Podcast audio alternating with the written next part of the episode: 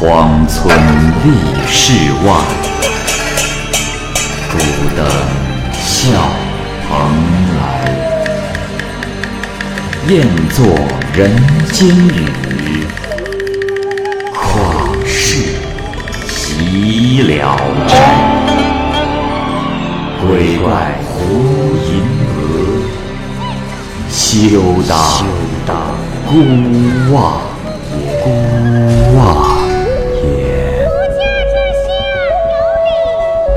白话《聊斋故事》，《聊斋故事》之陈锡九，蚂蚁播讲。陈锡九是邳县人，父亲叫做陈子言，是当时县里的名士。有位姓周的有钱人敬重陈子言的大名，于是呢就将女儿许配给了陈锡九，两家人结为了亲家。陈锡九参加科举考试很多次，但没有一次考中，家道呢也逐渐的衰败，于是陈锡九就去陕西去游学去了，很多年都没有音信。这个周某私下就有悔婚的想法了。他呢，又把小女儿嫁给了王孝廉做继室。这个王孝廉啊，给他了很多的聘礼、仆人，车马齐全。这样一对比，这个姓周的大户就更加嫌弃陈锡九的贫穷，下定决心要悔婚。于是他就询问女儿的意愿，可是女儿是坚决不退婚。周某很是生气，让女儿穿上粗布衣服。嫁给了陈锡九。这时的陈锡九家已经穷的是常常断了烟火，周某啊只是袖手旁观。有一天，他派了一个女仆去给女儿送去饭菜。女仆进了门，就对陈锡九的母亲说：“给姥姥请安，我家主人派我来看看，我家姑娘是否还活着。”周女怕婆婆难看，勉强的露出了笑容，把话题给岔开了。继而把端来的饭菜摆在桌上，放在婆婆的面前。这时，女仆制止说：“哎，小姐，老爷吩咐过，这是给你吃的。自从我家姑娘来到这儿，连一杯温凉的水都没有喝过。我家的东西，料想姥姥你也无脸吃吧？”陈母听了之后，脸色很难看，气愤之极，声音都变了。这女仆啊，还不谦让。一直在说难听的话，正在吵闹之时，陈锡九从外面回来了，听说了这件事，勃然大怒，抓住了女仆的头发，就给了她几个耳光，又把她赶出了家门。第二天，周某要去接女儿回来，可是女儿不肯。第三天再去接她回去的人更多，乱喊乱叫，好像是要寻衅打架的样子。陈母再三的说服，让儿媳妇先回自己的家。周女潸然泪下，拜别了婆母，上车走了。过了几天，那周家又派来人，逼迫陈锡九写了离婚书。陈母逼儿子写下休书，就送往周家。陈母一心盼望丈夫陈子言回来，再想别的办法。这时，周家有人从西安来，得知陈子言已死。陈母听到此消息，悲愤交加，不久也就过世了。陈锡九在悲伤焦急之中，还盼望着妻子能够早日回来，可是很久也没有音信，心中啊也就渐渐的不存希望，整个人呢也更加的消沉落寞。于是就把几亩薄田卖掉，买了棺材安葬了母亲。安葬之后。就沿途行乞去了陕西，希望能够找到父亲的尸骨。到了西安，访遍了当地的居民，听说有位读书人几年前在旅店死了，就埋葬在城东郊，只是现在坟堆已经找不到了。陈锡九没有办法，只好白天到街市上要饭，到了晚上就住在破庙里，想找到知情的人。有一天晚上。陈锡九经过了一个乱葬岗，这时有几个人拦住了他的去路，想劫取饭钱。陈锡九说：“各位大哥，行行好，我只是个外乡人，在此处的城里城外以要饭为生，何来的其他钱财啊？”这几人没讨到钱，就更加的愤怒了，把陈锡九打倒在地，还用买死孩子用的破棉絮塞住他的嘴。陈锡九奋力的挣扎嘶喊，渐渐的快没了气息。就在这时，忽然听到有人说：“此处到了何处官府管辖的地界啊？”众人听到有人讲话，这才罢手逃跑了。没过一会儿，有一辆马车走了过来，车上的人问道：“去看看，那地下躺的是何人？”于是就有几个人过来，把陈锡九扶到了车旁。车上的人说：“啊，快把他抬近些，让我瞧瞧。这，这真是我的儿子啊！”哼，哪里来的鬼孽，敢如此对待于他？去，统统把他们给我绑回来！陈锡九觉得有人取掉了他嘴里的破棉絮，他定睛一看。果真是自己的父亲，他大哭着说：“孩儿拜见父亲。孩儿为了找寻您的遗骨，不知受了多少苦难。父亲，难道您还尚在人世？”这时，父亲说：“唉，儿啊，难为你了。为父现在已经不再是人。”我现在是太行总管，这次出来就是为了儿子你呀。陈锡九更加的放声大哭，父亲一直安慰他。陈锡九哭着述说了岳父逼婚的事情。父亲说：“啊，儿啊，莫要发愁。如今，你媳妇和你母亲在一起，你那母亲非常的想你。”你可去看看他。陈锡九就与父亲一同驱车，急忙前往。走了没多久，到了一个官署，下车后进了几道门，他就看见母亲在里面。陈锡九悲痛欲绝，父亲让他止住哭声，陈锡九哭泣着听从了。见到妻子与母亲一道，便问母亲：“啊，母亲大人，儿的媳妇儿也在这儿。”是不是，他也成了黄犬之人了？母亲说：“儿啊，莫要着急。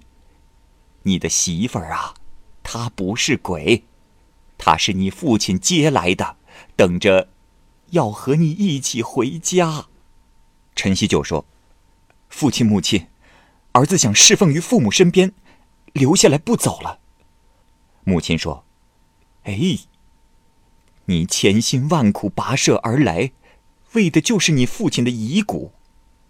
你若不回去，不是违背了当初的志向了吗？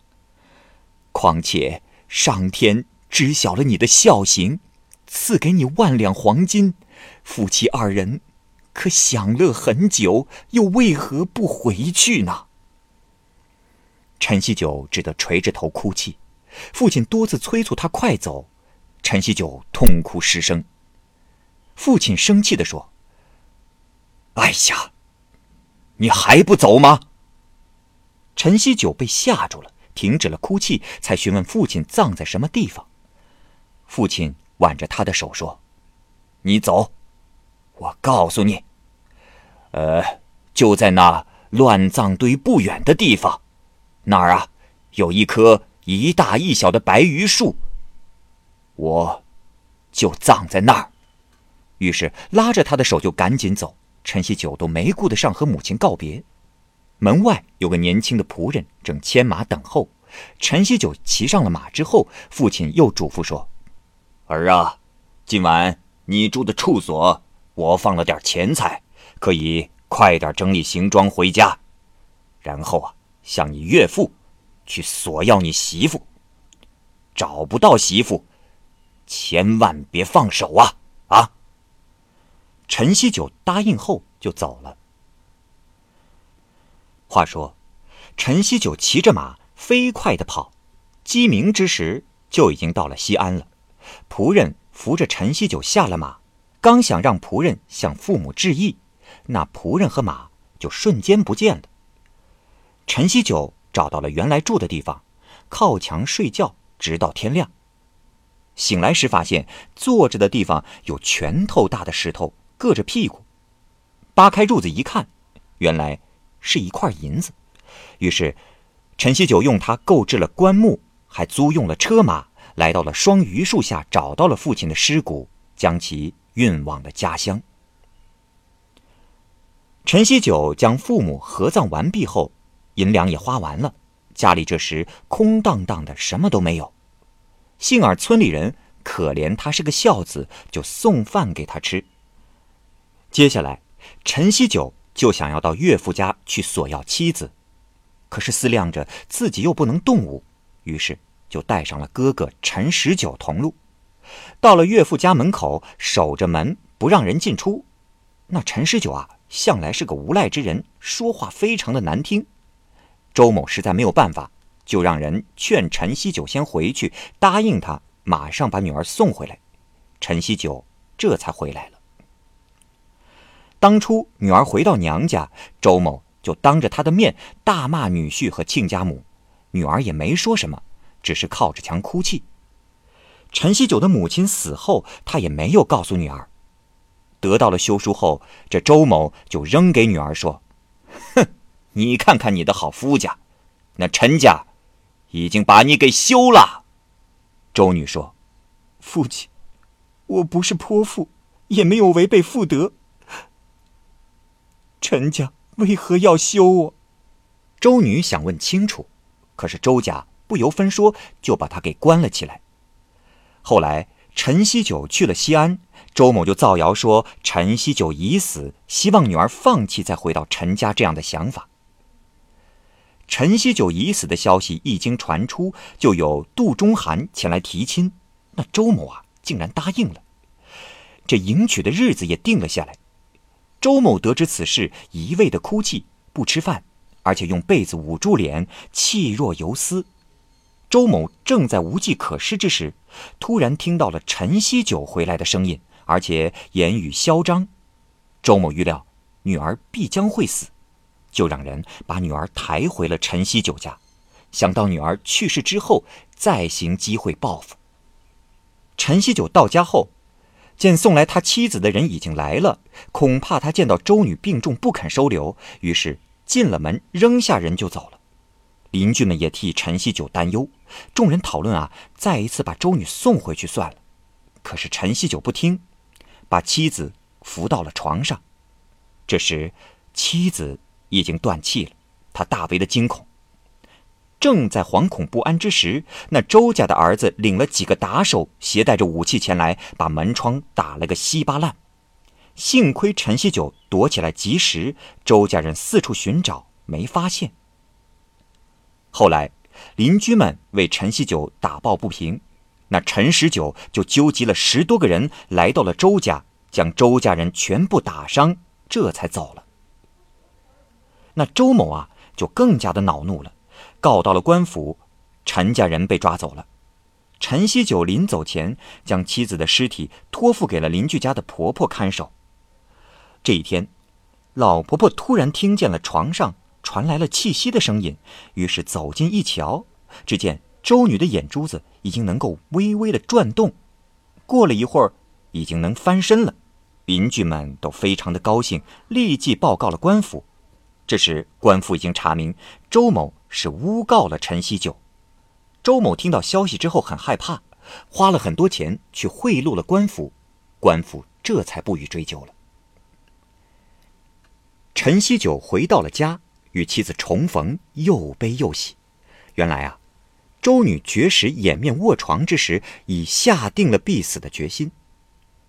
忽然，有人在床上拉她，并且说。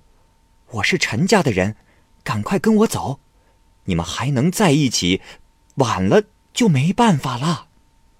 于是她就不知不觉的身体已经出了家门，两个人扶着她上了轿子，很快的就到了一座官府，公婆也在里面。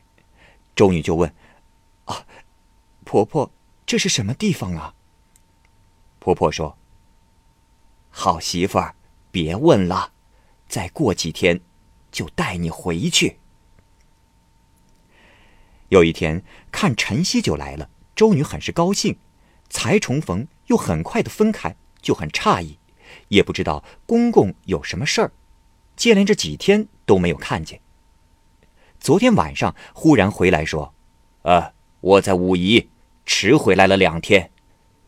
你守护儿媳也不容易，现在呀，可以把她送还回去了。”于是就用马车将儿媳送回来了。没过多久，周女就忽然看到了家门，如大梦初醒。她和陈锡九一同讲述了过去的事，两个人都感到又惊又喜。自此，夫妇团圆，但是没有收入维持生活。陈锡九就在村中社馆教授学童，另外自己也努力的耕读。私下里常常自言自语的反思，说：“父亲曾说过，上天会赐予我黄金，如今家中四壁空空，通过教几个学童，就可以赚大钱吗？”这一日。他从私塾回家，途中偶遇了两个人。这两个人中有一人问他说：“呃，你是陈锡九吗？”陈锡九说：“啊，正是在下，不知二位官爷有何贵干？”这两个人就拿出了把铁锁，把他给锁了起来。这陈锡九也不知道是怎么回事儿没过多久，村子里的人。都聚集了过来，质问这两个人为什么要抓陈锡九。这个时候才得知，他呀遭到了当地的一伙盗贼的连累。众人可怜陈锡九被冤枉，凑了点钱贿赂了两个衙役，路上陈锡九才没有受苦。到了郡里，陈锡九呢又见到了太守，陈锡九讲述了自家的往事。那太守惊讶地说：“哦，此话当真？”来人呐！此乃名士之子，为人处事温文尔雅，又怎么可能做偷盗之事呢？嗯，就下令给他解除锁链，又提来盗贼严刑审讯，这才知道盗贼是接受了周某的贿赂才来诬陷陈锡九的。陈锡九又讲述了自己为什么同岳父不和，那太守就更加的气愤，立即就要拘捕陈某。后来，太守又把陈锡九请到了官署，谈论起两家的交情。这时才知道，那太守的父亲是原邳县的县令韩公，是陈锡九父亲陈子言的学生。韩太守赠给了陈锡九一百两银子，帮助他读书，又送给他两头骡子，为的是让陈锡九骑着骡子常来郡府学习文艺知识。韩太守呢，又向州府内的高官们。宣扬陈锡九的孝行，因此从总制以下的官员对陈锡九都有馈赠。陈锡九骑驴回家，夫妇二人十分的欣慰。这一天，周女的母亲哭着就来了，看见母亲伏在地上不起来，周女惊问出了什么事儿。其母一讲，这才得知周某啊已经被捕了。周女痛哭自责，想要寻死。陈锡九呢，不得已又去周府为周某说情。太守啊，让周某自己花钱来赎身，罚他出一百担米，并且把这些米赏赐给孝顺的陈锡九。周某被释放之后，从仓里拿出米来，和糠秕啊混在一起充当好米，用车装运到了陈锡九家。陈锡九对妻子说：“哎，夫人呐，你看看，岳父大人。”用小人之心夺君子之腹啊！怎么会知道我必定会收下这些米呢？真不该偷偷的掺上些糠秕呀！于是笑着拒绝了这些粮食。陈锡九家虽然有点家产，但是院墙已经残破不堪了。这天夜里，一伙强盗闯入了院落，仆人发觉了，大声的喊叫。强盗只偷走了两头骡子。过了半年多。陈锡九正在读书，忽然听到有人敲门，问了几声也没有人答应，就叫仆人去开门看一看。刚一开门，那两头骡子跳了进来，原来正是被偷的那两头。骡子啊，就直奔槽头，气喘吁吁。这个时候，仆人拿灯一照，只见那两头骡子的背上各驮着一个口袋，打开一看，全是白银。家里人都觉得很奇怪，不知是从哪儿来的。之后啊，才得知，当夜周家被抢，强盗把财物捆在了骡子的背上，刚出门就恰巧遇到了巡逻的士兵，就急忙丢下了财物跑了。那骡子啊，认识原来的主家，就驮着财物回来了。周某从监狱回到了家，受刑后创伤仍然很严重，又遇上强盗，气急而死。这天夜里，周女梦见了父亲带着枷锁前来，她对女儿说：“女儿啊，为父生平所作所为，现在追悔莫及。”如今在阴间受到了惩罚，非你公公不能帮我解脱。烦你为我求求女婿，写封信给你公公。周女醒后伤心哭泣，陈锡九问她是怎么回事周女啊就把梦中之事告诉了他。陈锡九很久之前就打算要去一趟太行山，于是当天便启程了。到了以后，准备好祭品，祈祷，就露宿在父母的坟旁，希望能够看到点什么。然而那一晚上无甚奇异的状况发生，第二天就只好回家去了。周某去世之后，周某的妻子与儿子越发的贫穷，都依仗着小女婿王孝廉接济。王孝廉后来经过考试，补受了知县的官职。可是后来犯贪污罪，遭到了处罚，全家人都被发放到沈阳，周家母子更是无依无靠，陈锡九时常照顾他。